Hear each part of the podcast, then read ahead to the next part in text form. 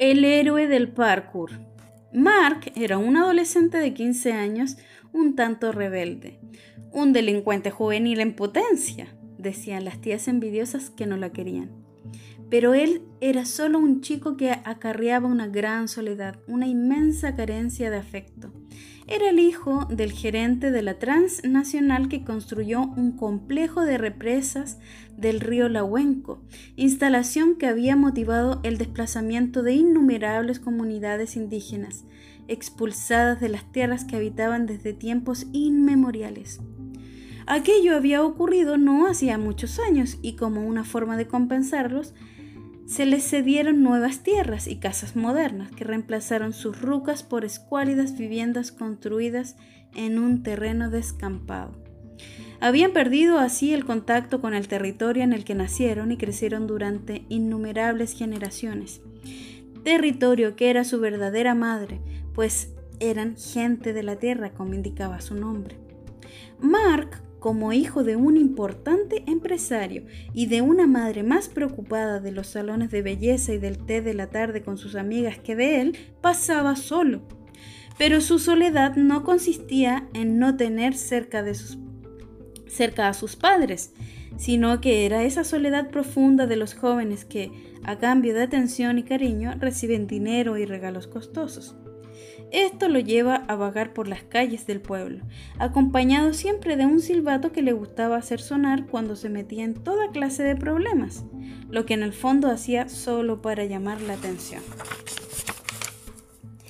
Sin embargo, había encontrado un pasatiempo que le encantaba, el parkour, una especie de disciplina o de deporte que consistía en trepar murallas dando saltos con agilidad, trepar por obstáculos difíciles usando solo su cuerpo, sin ningún elemento.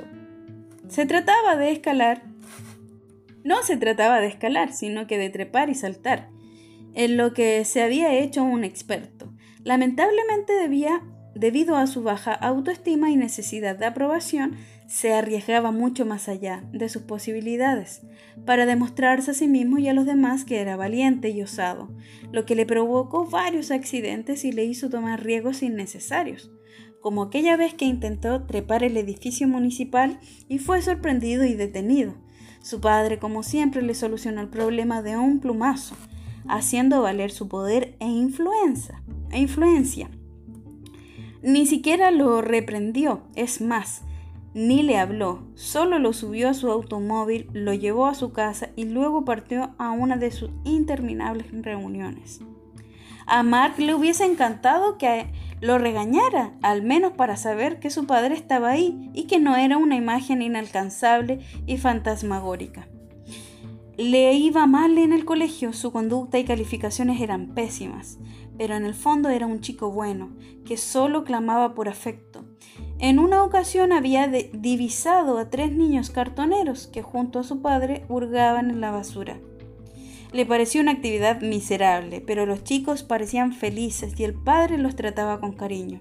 Seguramente a él le importaría que el suyo fuese pobre, si solo lo quisiera más que a su dinero.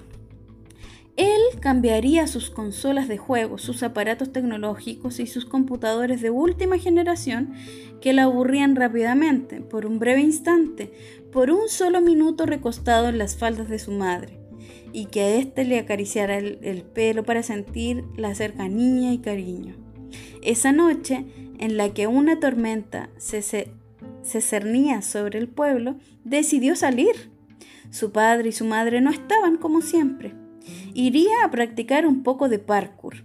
Había descubierto un lugar donde probar sus habilidades en la plaza central, la altísima estatua ecuestre del fundador del pueblo.